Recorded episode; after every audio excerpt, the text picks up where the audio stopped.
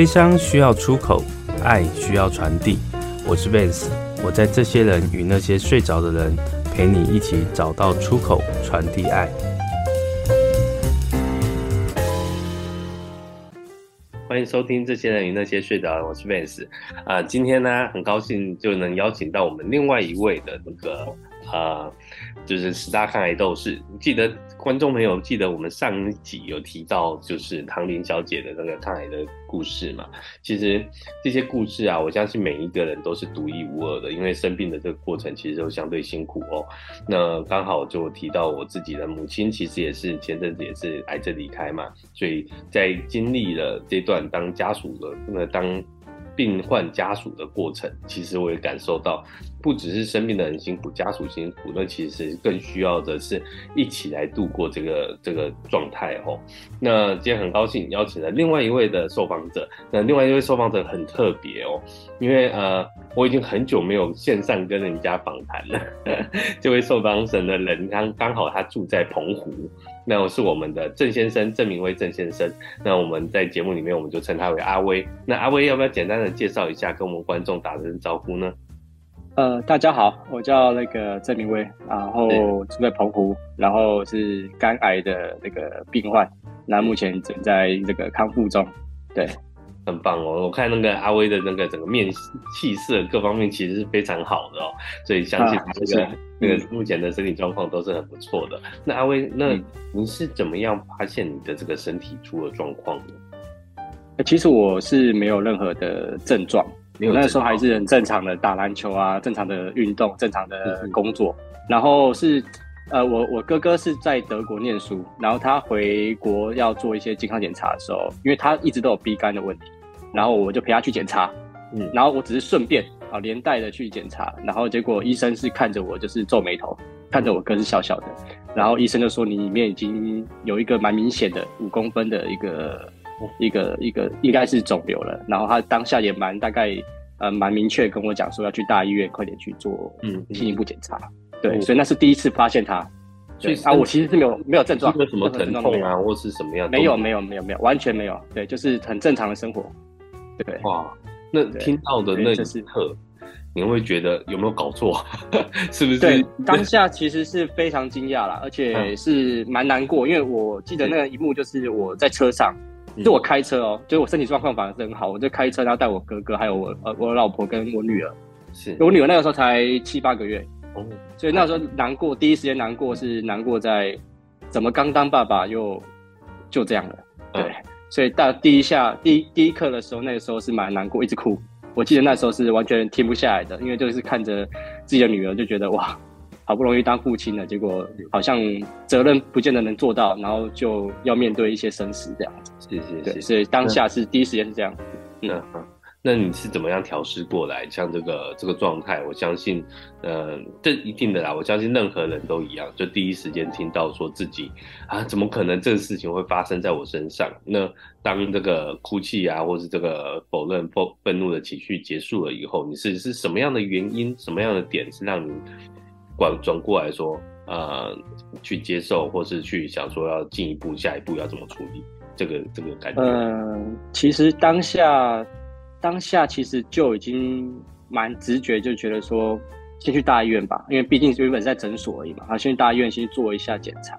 对，但是检查完，对，说不定是说不定是误误，对，说不定是误诊嘛，哈。对。那到大医院的时候，呃，到大医院的时候，确实已经发现就是很明显，那就是东西了，好不好？那呃，就在接下来就是考虑说我要在哪边治疗，因为毕竟我在澎湖嘛。是。那在澎湖的话，医疗资源没那么好的情况，不太敢在这边动刀了。那就要衡量说到底要去哪边治疗。嗯、那我我我老婆刚好是在苗栗，他们老啊、呃、娘家在苗栗，那我就就就近就找新竹的医院，先快点去找医生，然后去做、呃、安排开刀这部分这样子。对，就就所以基本上就是直接，嗯、我是直接明确在一一两礼拜之内就直接冲冲了，因为 其实是不敢不敢不敢大意啦，毕竟发现了，对，已经发现就是要快点解决这样。对。是是是，对。在这个治疗的过程呢，你是手术，还有经过什么样的治疗方式吗？哦、呃，我一开始是先开一个大刀，因为那个太那个肿瘤比较大哈，大概有最后面开出来是六点多公分，然后呃，没办法用基本的微创手术吧，所以就是用这传统大刀。那开完那伤口比较大，那大概复健完大概也要两个礼拜才可以出院。嗯、然后出院完，其实那时候胎儿蛋白就是呃没有降下来，然后医生也没有评断说到底发生什么事，只要我观察，所以我也没有做任何后续的压制性的一些治疗，所以就是开刀完我等于就呃回家休息。对，休养，但是没想到就是大概一个月左右吧，就很严重的复发。嗯，复发完是整个肝是大概有几十颗吧，已经大大小小已经、嗯、就是已经塞满了，扩散。那那时候的那时候的对，那时候已经扩算扩散，可是在肝内而已了。那那时候的呃那间医院就直接认定说他们医院没办法处理了。嗯，对，所以我有点是算是被退货了。那退货那一刻，其实说真的，我自己觉得已经。离死亡很近啊，因为可以到被医院退货，而且他们是连续换了好几个医生来看我，最后都是摇头，就是没办法做到，他们没办法治疗，所以就是建议我转院这样子。嗯，所以我当下其实转院的过程中又有又有又有沉呃沉浸了一阵子，就是到底思考一下到底要不要治疗，因为看起来状况不不是很好这样子。对，因为那个指数啊跟那些都蛮蛮糟糕的。嗯，后来是呃就是决定说。小孩还小嘛，就想说再拼看看，再拼一次。然后那时候其实都还没复健好，还不太能走路啊的状况，我就快点再去台大医院，就是去想说去拼看看。那当下又做了，对对，台大医院，然后我就做了栓塞，栓塞手术。然后那时候因为我其他的治疗看一看比较有效的，因为我那时候医生判断大概也只有半年而已，如果正常。走的话，那个大概半年内就会恶化，然后就可能会离开。嗯、那我就当下的跟医生说，没关系，你有什么能够做的，我们都试然看。那医生就有讲，那个时候就讲免疫治疗，是就是，所以我就当下就做了栓塞跟免疫都做。嗯嗯，对啊，毕竟因为我是没有没有保险的啦，所以都自费。对，那那时候免疫治疗应该很吓人哦。哇，一那个那个钱，真的，一开始我只是想说为了。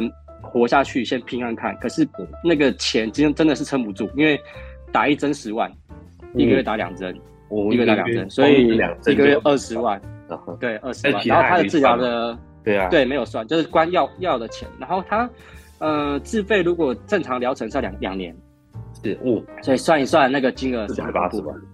对，然后那个时候的，因为那个时候还早，因为五年前嘛，那个时候。没有那么多的数据统计，所以那个时候的免疫治疗，大家都反应度大概就是六分之一的人，嗯，只有六分之一有反应，六分之一是呃有效，然后其他 对啊，其他六分之呃其他的剩下的人可能就是打了白打白打的啦，六分，因为他要三个月，他都不到哎、欸，嗯，对，这时候就觉得没办法了，只能拼了，因为只剩半年嘛，想拼就拼拼看看，然后那时候想说啊，六分之一就拼了，反正也不知道有没有别的方法，就先试看看这样子，对。对，然后大概是这样子。那个时候比较辛苦，对，而且那个是呃免疫治疗是，他要三个月才可以知道有没有效果，嗯，打完的三个月，所以你就毕竟就是一定要先花那么多钱下去，是，对啊，就等待的那时候就是这样煎熬哦。哦，对啊，尤其是去每次去医院的时候，对对对，然后在那种化疗室看着大家那种呃想求生的也有，想死的也有。嗯，然后那种感觉就是好像在一个监牢里面吧，好像觉得好像进来不一定出得去这样，那种感觉。那个时候都是这样。去医院感受到那个情绪啊，那个有呃点情绪啊，那你是如何去鼓励跟正向的积极激励自己的？还是有？其实我呃呃，其实我主要都是在呃听音乐，然后冥想吧，就是放空，不要想太多，然后主要还是。把我女儿吧放在那种就是一个心上，然后让自己觉得说，我就是要为了这个小孩拼一下，因为我自己的家庭上一代哎不是这么好，这么完整哦，就是家里面也蛮破破碎的，然后就觉得好像到我这一代这个宿命不想再继续下去，所以就想说，如果我走了，剩下我老婆一个顾小孩，就像我的感觉可能会很很差。那为了让他有正常的家庭，我就觉得哎、欸，再拼一次。所以我不管怎样，我都觉得调整就是他的是我力量吧，就是我的力量，就是我要活下去，然后照顾他这样子。是，所以大概是这样。最大的力量其实是孩子。对对对对对对。我都常跟我老婆开玩笑说，或许如果没有这个小孩，我可能就就放弃，默默的离开了，对，放弃了，因为那个钱太太多了，太吓人了啦。那个那那你是怎么样度过？好像在书中有。其实我是透过，对我是透过基金会，透过很多基金会，主要是社工，因为台大那边的社工有看到我们的状况，因为我呃本来家庭就不是很好，不是很正常啦，好，然后都是靠自己，然后上面也没爸爸妈妈，也没有阿公阿妈了嘛，就是靠自己，所以那时候又又觉得呃，可能社工就觉得我们很需要帮忙，然后就透过社工找了很多基金会。所以陆续我们大概前前后后，包括我们的那个台大医院里面内部的医生有帮我申请一些专案，所以整个治疗大概有补助到一百多万。哦，有补助，总共前后对前后。对，所以我也是因为这样才可以撑下去啊，是是不然中途其实本来就要放弃了，因为撑不住了，那个那个钱太恐怖了。那个除了身体的折磨之外，那个经济压力也非常大，因为是啊是啊，当然你就没办法工作，那没有收入来源。嗯所以换个角度讲，嗯、某些程度的保险还真的挺重要的。对 对，没错，对 对。但是像我们这种穷苦人家，谈保险就太遥远了，我觉得啦。对啊，因为活活下去都很难的。对、嗯、对啊，没错。了解。那在治疗期间，我相信有很多的挑战哦，比如说治疗的挑战也好，嗯、生活上的挑战也好，然后比如说你住住呃澎湖嘛。那像我们要来台北治疗或干嘛，这些挑战你是用什么样的心情跟态度去克服跟面对？呃，其实啊，一开始真的是很难很难接受，因为每次要搭飞机嘛，从澎湖要搭飞机过去台北，嗯、然后其实都很不想上飞机啊，会怕啦。呃，每次回去治疗还是会怕，怕面对嘛，因为这个实在是蛮大压力。然后后来是想说，你不面对的话，就只有面对死亡。那既然你有机会的话，就是只好去平安看、试看看这样子。所以我就后来就是比较强迫自己说，就是不管怎样，就是勇敢面对啊。然后有做才有希望，对啊。那我也是到大概就是持续治疗到半年后，才陆陆续续有好消息啊。因为照出来的那个片子开始有一些黑色的，就是类似那种呃肿瘤已经死掉、坏死的那种结疤，慢慢的出来一些结疤。对，半年后才有好消息，所以前面半年基本上我治疗都像没救啦，像打像打没救的一样，就是我觉得我自己也没救了，就是只是好像例行公事去医院报道那种感觉，因为也没有什么好消息，没有什么变化，是半年后开始，哎，开始它有一些结疤出来，那医生也判断说，哎，指数慢慢回稳了，那这算是也算奇迹了啦，因为也不是每个都有效，对，对啊，所以那时候状况是蛮蛮危急的。那在这半年里面呢、啊，比如说。当然心情一定很不好，但是要面对家人，嗯、呃，家人，嗯、我觉得我不知道你那那那半年听起来就很煎熬，真的很难去度过。当然，某些程度听你这样讲，比较还蛮蛮，除了煎熬之外，我觉得你还蛮积极正向的啦，就是至少会觉得我我就是去尝试嘛，对，那对尝试的过程是半年，我很好奇那半年啊，就是到底是呃除了孩子还有什么东西支撑着你？哎、欸，支撑着我，我觉得应该是家庭的责任吧，因为我我对，因为我的爸爸妈妈就是比较早就都对啊，都有问题这样子。妈妈是早逝啊，啊，爸爸是因为也受到一些打击，就有点消意志消沉，所以基本上也算没爸爸了吧。我觉得算年轻的时候就很很年轻的时候就算没有爸没妈，所以那种家庭破碎，然后一个人那种有点像小孤儿那种感觉，就觉得。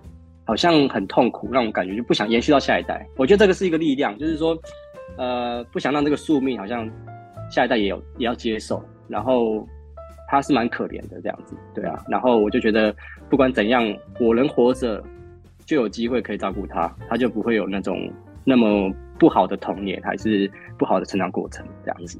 所以我觉得力量就是或许是自己心里面的那一块折磨吧。而且我妈妈也是癌症走的。哦所以其实遇面对癌症的时候，我是很害怕。一开始是很害怕，因为它是跟死亡是连连接在一起的。对，而且我记得我妈妈那个时候是癌症的时候，是都全部的家族的人都隐瞒我跟我哥哥，所以我最后知道的时候，我妈妈只剩下一个多月，我只有一个多月孝顺啊，就是大概是这样。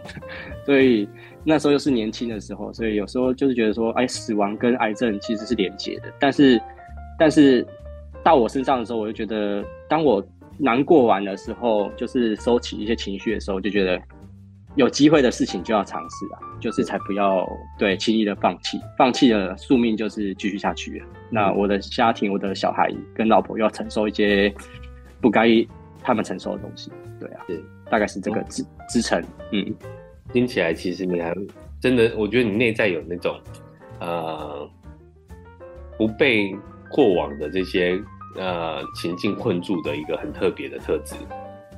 我觉得啦，嗯、对对，或许跟小时候都有在对，都有在运动打篮球啊，哦、那种就是有就是有一种就是有一种不想输的心态吧，嗯、就是这个很对，蛮鼓励我的这个心态这样子。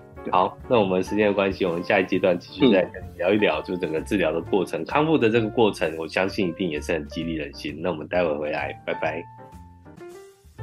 欢迎回来，这些人与那些睡着，我是 Vance。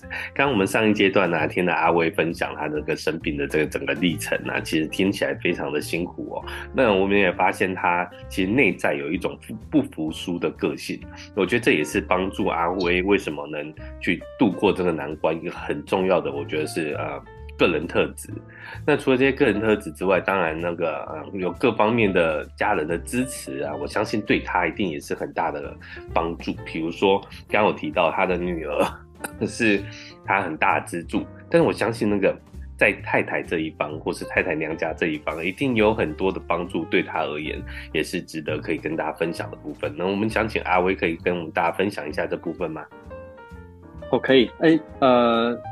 其实我我在治疗期间大概都住在医院，然后进出医院，呃，时间比较多。那小孩部分一定是没办法处理。那当时就是好险有那个娘家那边哦，可以帮我们顾小孩，那我们就可以这个比较无后顾之忧的在台北治疗这样子。然后所以。都太太在对，都是对，都太太陪我，对对，都太太陪着我，所以呃，我们大概已经错过我女儿蛮多的，就是幼年时光吧，就是大概那段时间都没办法没办法陪她，没办法抱她这样子，对啊，所以那时候比较困扰的，就是说，哎、欸，每次见面的时候，我女儿要要我抱她，嗯，基本上我的我开完刀跟一些呃栓塞手术那些是没办法用力的，嗯，没有用，对，不能用力的，所以有蛮长时间都是她会一直要求，但是我都没办法做到这样。然后后来他长大之后，终于到三四岁比较表达的时候，就有一次就偷偷问我说：“为什么小时候你都不抱我？啊，为什么你都把我丢下这样子，丢在阿公阿妈家这样子？”对，其实那时候听到会很难过啦，但是也很心酸。但是对，但是就是说，哎，他总算会表达，我也可以好好跟他沟通的时候，我就带他去走一次。走一次我当时走的路，我去去哪个医院，我找哪个医生，我都大家认识，然后让他明确知道说我那时候在干嘛。所以这也是一个沟通吧，一个妇女的沟通。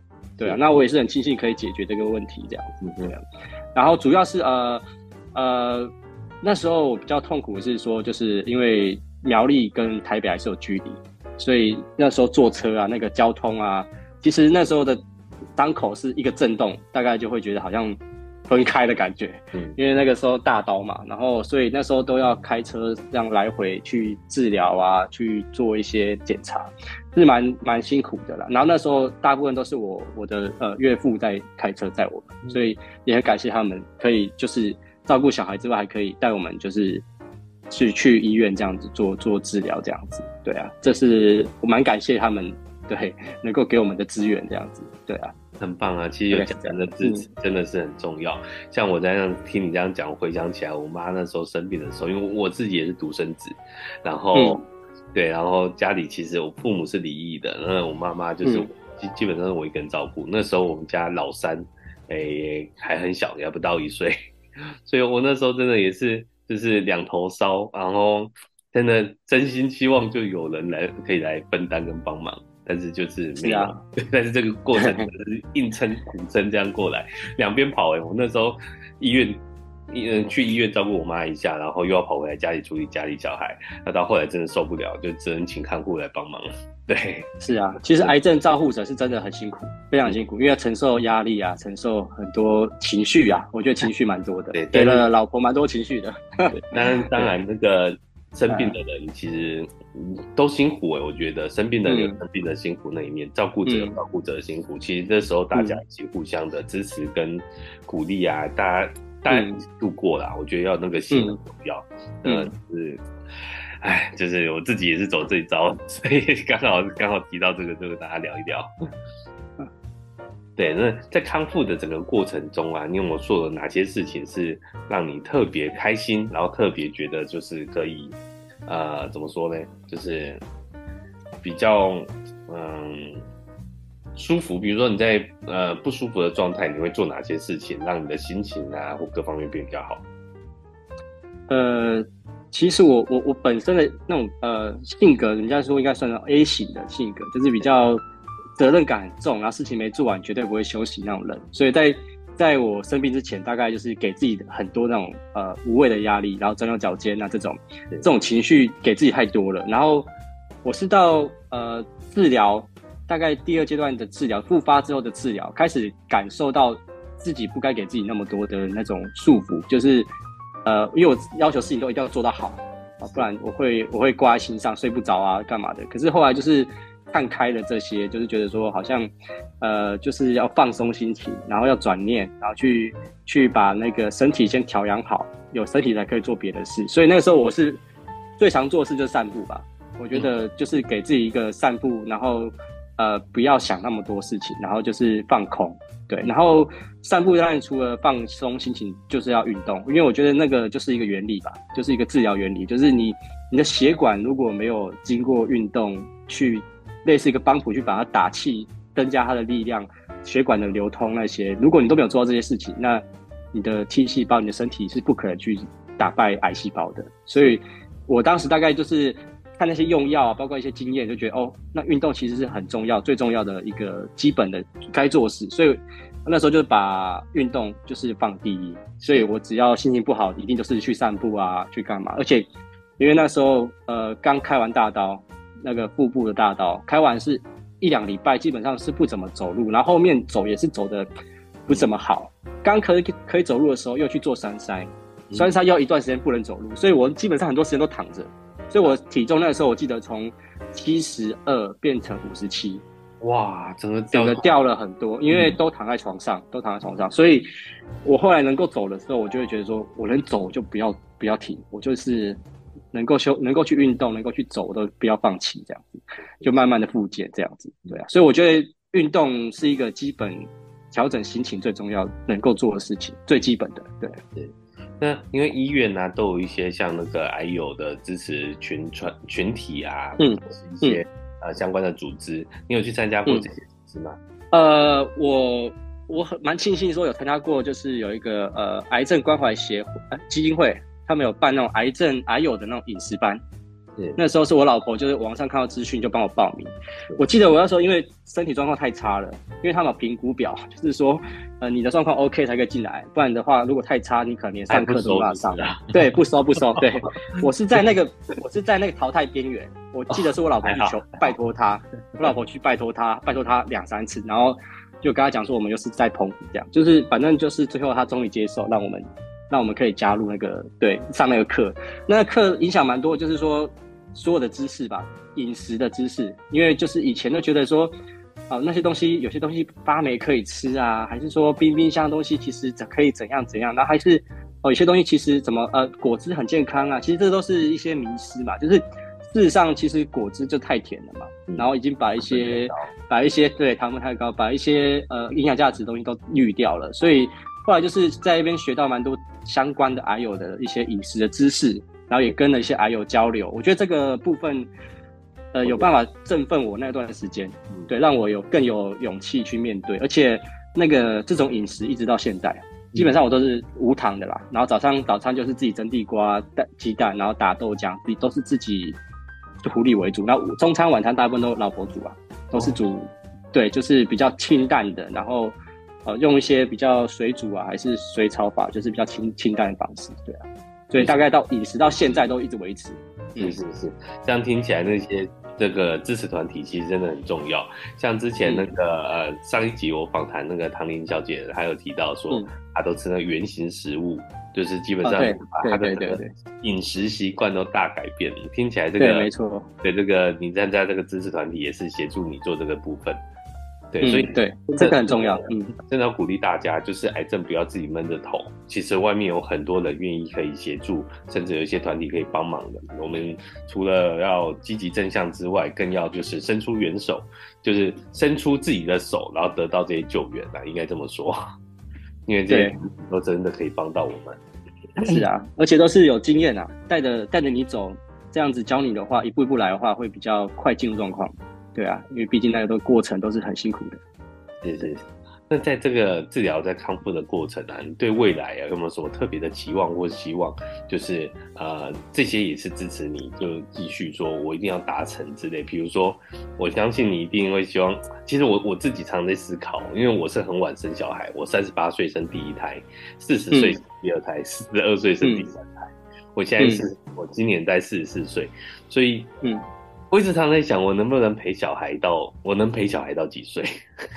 嗯、我常思考这个问题，就是 就对待孩子在成长的过程，我能那陪伴，能教，能给他什么，我都能尽量去满足这些。那我这些是支持我就是好好生活的一个很重要的动力。我不知道你有没有什么样的期待或希望，是不对于未来这部分？呃，第一个希望当然是。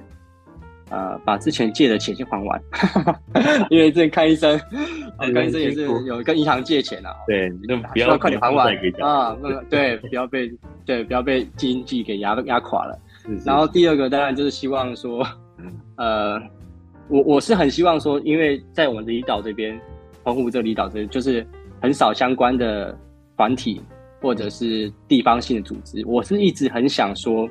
从我呃康比较康复正常能够生活的时候，我就很想要协助或者是找一群人来做一个地方性的组织，就是可能能够提供相关的资讯啊，还是说帮忙癌友们，就是面对癌症第一时间你能做什么，然后包括照护者你能够做什么，就把一些经验跟我走过的路，可能就能够做一些整合。我希望是能够从地方帮忙。协助当地癌友开始，因为这是一条很很辛苦的路，呃，在台湾可能就是开车会到，而我们这边就是要坐飞机过去，嗯哼，所以一些一些大的手术还是比较特殊的治疗，真的整到台湾去，嗯、那。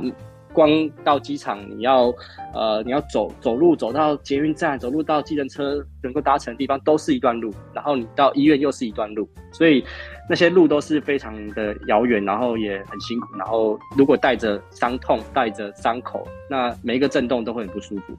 所以我觉得。如果有人能够带领还是帮忙协助这一块，是很我很想做的事啊。对，也是希望未来有机会能够在当地能够帮忙啊，或者是成立，或者是有一群人能够一起合作帮忙，就是做这相关的知识，因为这在当地是比较缺乏的，包括卫卫教部分。对对对对对。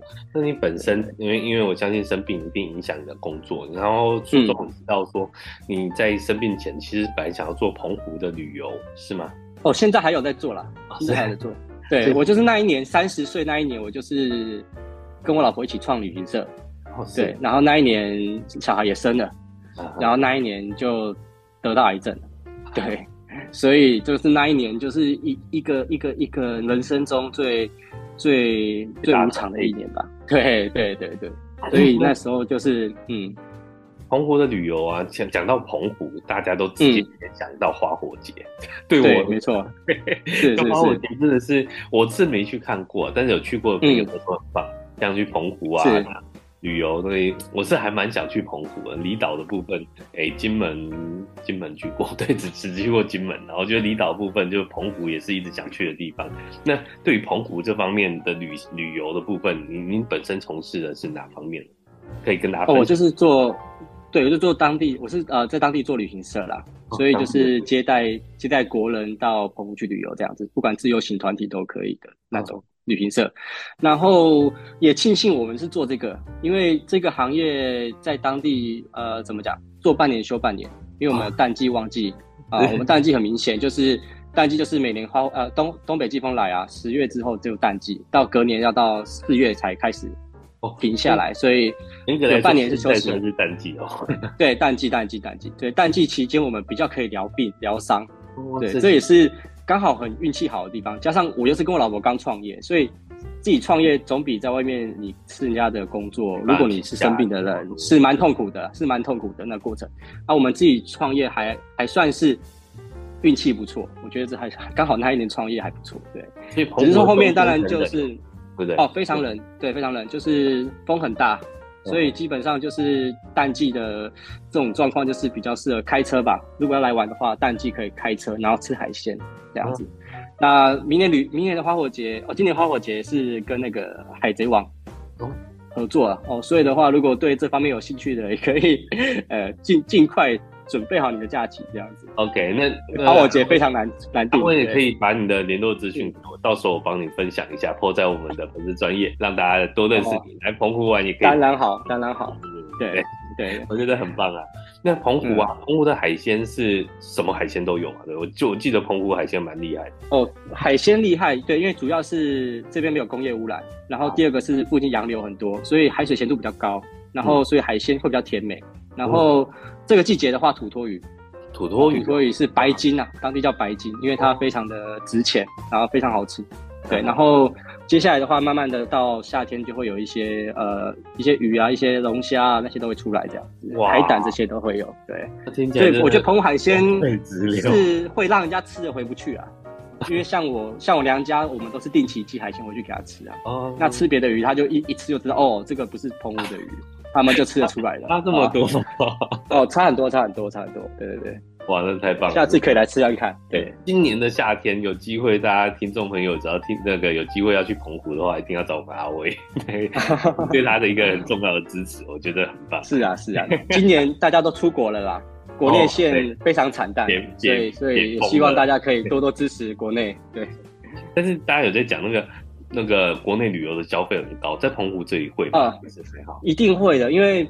住宿成本一直都是国内旅游的一个，我觉得败笔吧，跟国际上接轨比起来，我们的住宿成本太太高了。去日本玩订饭店反而比台湾便宜很多。是啊，是啊，而且像我早期比较早，我去台北治疗，我还要住饭店，有时候紧急状况就是要过夜，还要住饭店。其实，哇，那个饭店一晚上没有两三千块，还真的找不到，对对，不好找。对对啊。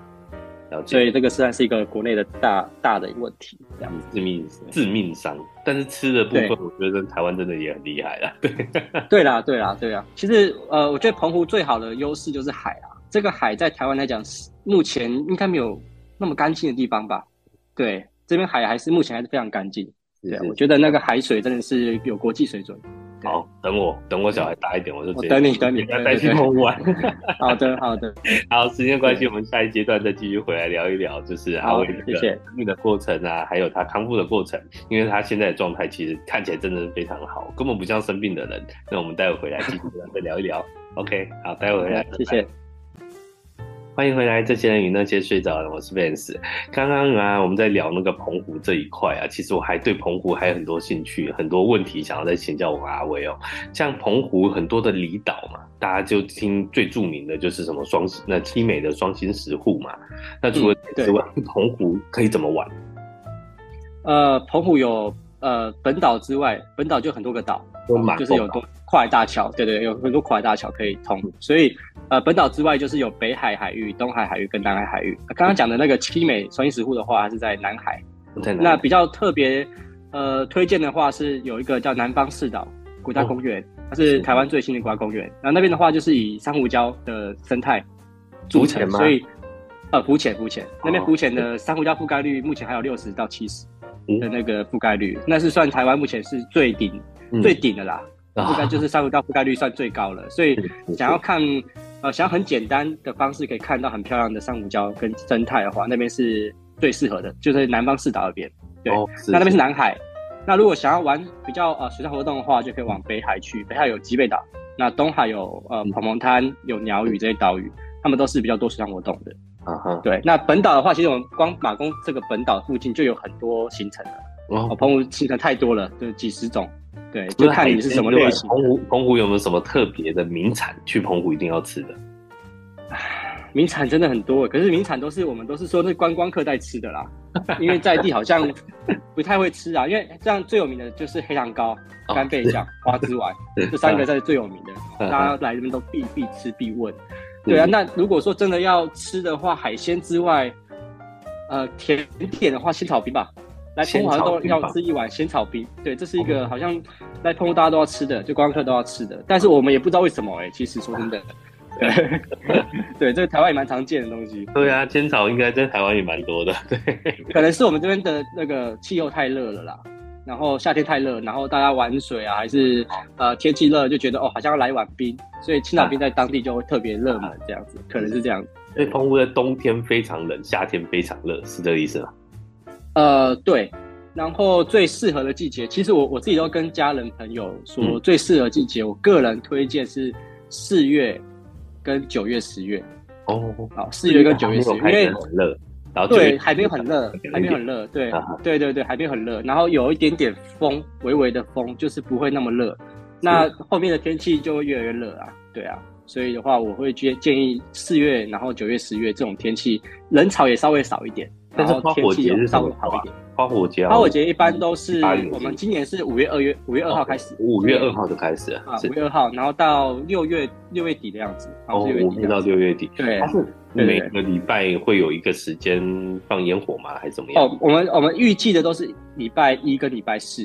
哦，礼拜一、礼拜一跟礼拜四。对，然后还有一些是假日场，有一些是离岛场。那那有些特殊的都会要以那个呃花火节他们的官网为主。哦哦，所以他那个放烟火时间，官网上都有公告，然后就是对对对对，时间去看这样子。对对对对对对对。那基本上都会建议，如果你真的要来的话，呃，两三个月前先处理的，两三个月前就要先。对，我都会跟人家讲说，就是你早来的可以有早选择嘛，你有选择的权利，要很就还有一些房间你可以选择。而晚来的就是要选一些剩下的嘛，就没办法有那么多选择了。所以太晚的话，你可能班机时间也不好。是、哦，就是比较晚的班机来，然后比较早回去，就是班机也会，因为我们毕竟是离岛航线啊，现在一些主要的航线啊、呃、都是飞国外的，所以离岛航线现在班机也没那么多，嗯，对，位置更少，雾太大就不飞了，不是这样吗？听说雾、呃、太大。雾太大，主要是针对妈祖那边啊，哦、比较会雾会起雾。我们这边比较少，比较少会停飞，比较少。对，OK，嗯。但台北飞就是松山嘛，松山飞澎湖嘛，对，大概要飞多久？五十分，五十分钟就到了。那对，五十分钟，对，对啊。其实我觉得飞飞从台北飞澎湖很漂亮，因为它会沿沿着台北往，就是从中央山脉这样往往南往南走，你可以一边欣赏山，一边欣赏海，然后到嘉义再。转出海这样子往澎湖来，所以其实我觉得风景是蛮不错的。如果说就是从松山飞过来的话，我觉得蛮蛮蛮不错的。嗯，所以就是两三个月前先跟你联系，透过你，然后把所有的行程你会帮我们安排定好。对对对对对对对。好，反正时间到我们就搭飞机过去，就这样子。对对对对对，没错没错。OK，太棒了。国内比较简单，对，国内比较简单。刚好就是啊，不要不要问我要不要带护照哦，因为很多人都问说要不要带护照，不用带了哈，不用带。在国内不用带护照，对，带身份证就好。但是 对，但是我们澎湖人。都会觉得说，呃，当地澎湖人都会觉得说，去去台湾是出国了那种感觉，概念上 概念上哦，就是你们要去台湾哦，我们不会说回台湾，我们说去台湾，就是感觉好像是一个出国的概念这样，所以好像有点一边一国的感觉的啦。真的，太太在苗栗国，你在澎湖国，对对，都是国，开玩笑。对，所以你从小到大就是土生土土长的澎湖人。哦，其实我不是哎，我是高雄人，哦，是高雄籍的。对，然后只是因为那个时候大学在澎湖读，澎湖有大，然后对澎科大，澎湖科技大学，对，就一间而已。对对对对对。然后我就是那时候大学这边读，然后就在这边呃，因为那时候就边读书边当导游。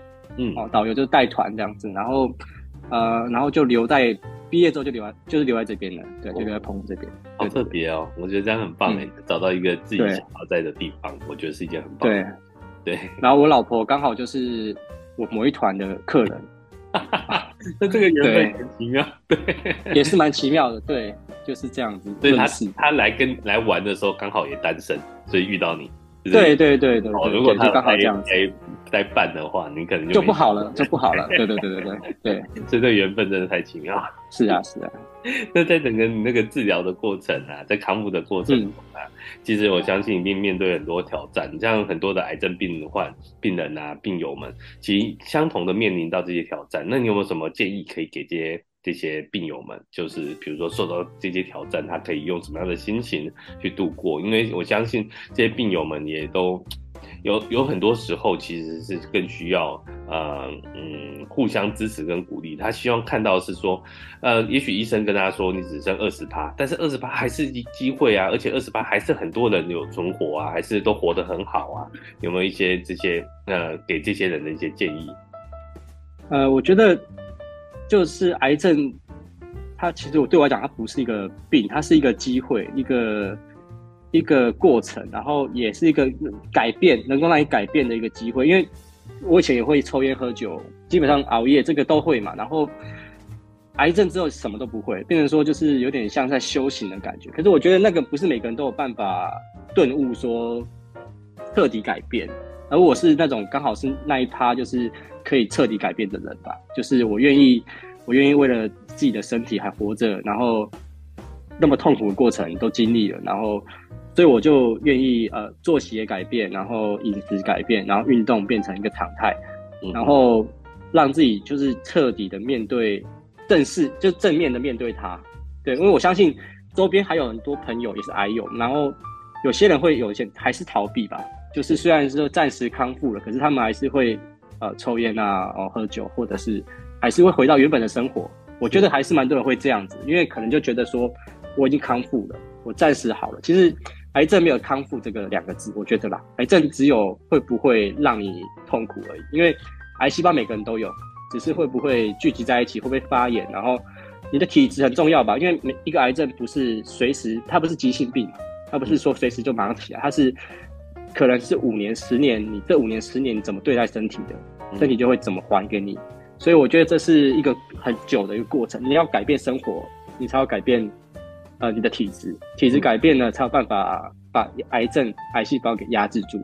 所以复发是我觉得运气有一半，可是有一半是自己的问题。我觉得复发有些复发是你没有去改变自己的生活，体质没有办法转过去之前，它很快就会再来。我觉得这是有时候是不可避免的。那就像我刚刚讲，我觉得我自己，呃，觉得的原理很简单，就是你要让自己的血液正常的活动，那你的 T 细胞、你的药物要去治疗的时候，才有办法到你该你想到的地方。那如果你不不运动，不逼自己的心肺动起来的话，你的心，呃，你的血管还是停滞的状况，你再打再好的药，还是你吃更好的东西，可能。都不见得能够达到效果。我觉得这是一个自己对呃了解的一个道理，就是生病之后了解的道理，就是运动很重要。但是运动不是像以前就觉得说哦，我有走路就好了。我现在都是把它当成说我至少要心肺要到累哦，可能我可能走路就是每天就走，呃，可能两两公里到三公里每天。那走完之后可能就是就啊，快走吗？还是？呃，快走快走，要走到喘那种，我觉得这是蛮重要，就走到喘那种，因为你不喘的话，就像散步的话，基本上我觉得并没有达到效果。然后，当然伏地挺身这基本就是我每天会做的，然后在每天都会有个目标，说哦，伏地挺身要一百，然后滚轮要五十，还是什么要一百，我都会逼自己做完。然后最早的时候有点太逼自己了，就是逼到自己就是会害怕，睡觉起来都害怕，因为有时候我会逼自己说哦，我就是。哦，早餐前我要做一百下，然后午餐要做一百下，晚餐做一百下，没有做完的话不能吃饭，我就会逼自己，搞得像当兵一样。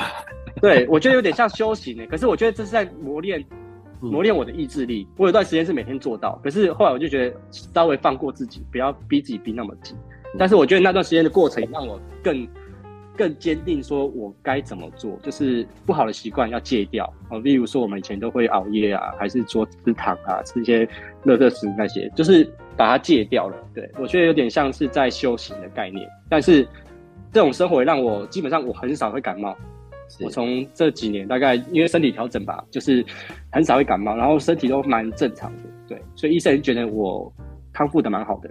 医生对啊，医生目前目前的整个身体状况，癌症的这个身体状况的是怎么样的？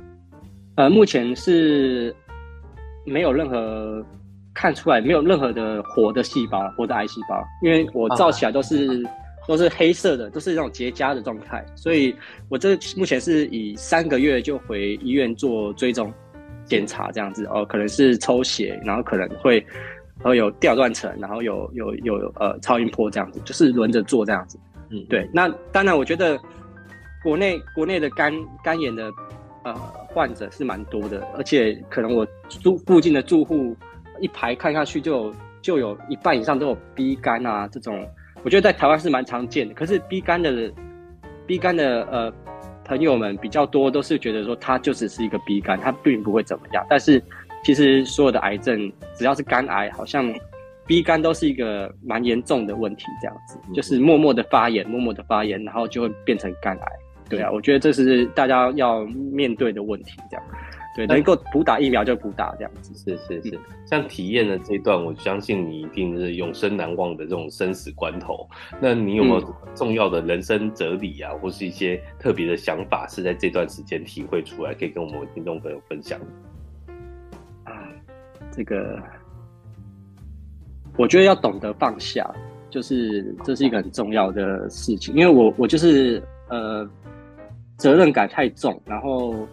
有可能是家庭因素，或者是个人个性，就是责任感太重，所以把自己逼得很紧的情况之下，会变得不给自己调整的空间，然后压抑自己太久了，然后那个心理因素也会影响到生理，所以或许是这样的情绪一直的起伏，然后跟跟那种压抑，所以也是造成癌症的一个一个因素吧。所以我觉得就是生病之后，生病之后我就觉得懂得放下，就是该。休息的时候，我就把工作放在一边，我就不会说逼自己说没有做完、没有回完，然后没有没有把客人事情处理完，我就不能吃饭、不能睡觉、不能干嘛，就是放下了。对，就是要懂得调试跟放下。但是我觉得放下这个两个字真的很困难。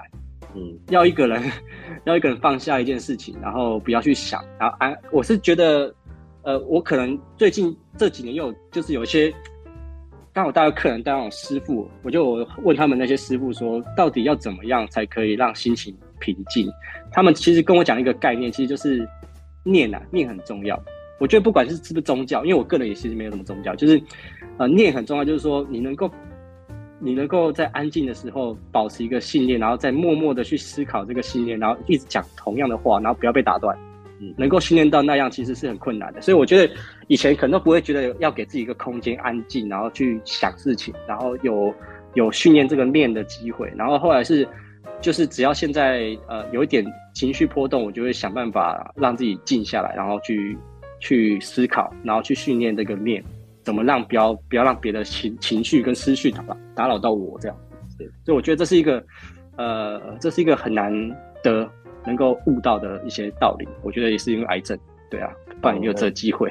是是是，刚好跟你分享一下，你刚刚讲的那个念啊，应该是我们呃佛家佛教里面俗称的八正道里面的所谓的正念。但正念这个是觉察当下的这个情境感觉，嗯、让你的心定下来，其实没那么容易。觉得正念对很难，真的很难。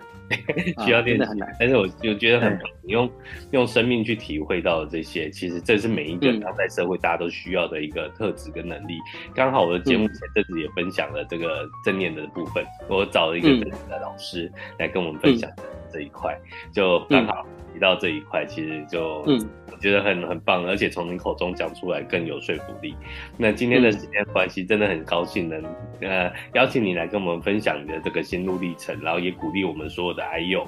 其实得癌症不是不是 game over，不是生命结束，它其实有很多的机会可以去、嗯、去改变改变你的生命，然后可以让你的生命呃有一个很大的翻转，也有可能让你的一切变得更好。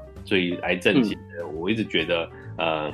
像之前照顾我妈妈这个过程呢，其实我心里也很多感触了。然后听你这样分享完，其实在更心里心有戚戚焉。对，现在真的很高兴能够听你的分享。嗯、那你的相关资讯呢，其实我会留给就是呃所有的听众朋友。那有机会的话，大家去澎湖玩呢，一定要找我们的阿威。我相信大家大家的谢谢谢谢，对对对。那、嗯、今天时间的关系，谢谢阿威来受我们的呃专访邀请。那呃。还有没有什么话想最后想跟我们听众朋友分享讲一下的呢？呃，希望大家都不要放弃，然后有机会的话，就算只有六分之一，也要试试看。你不试的话，呃，你也没办法能够呃达成你想要做的事情。对啊，所以我觉得不要放弃是很重要的事情，要加油这样子。然后也希望说癌友都可以面对自己，面对癌症，然后不要闪躲。就是跟他拼了这样子。OK，好，对，太棒了。那谢谢阿威今天的分享。那时间关系，时间晚了，那下个礼拜请大家再准时收听我们这些人与那些睡着的人。我是 Vance，那谢谢阿威，大家晚安，大家拜拜。谢谢，OK，拜拜。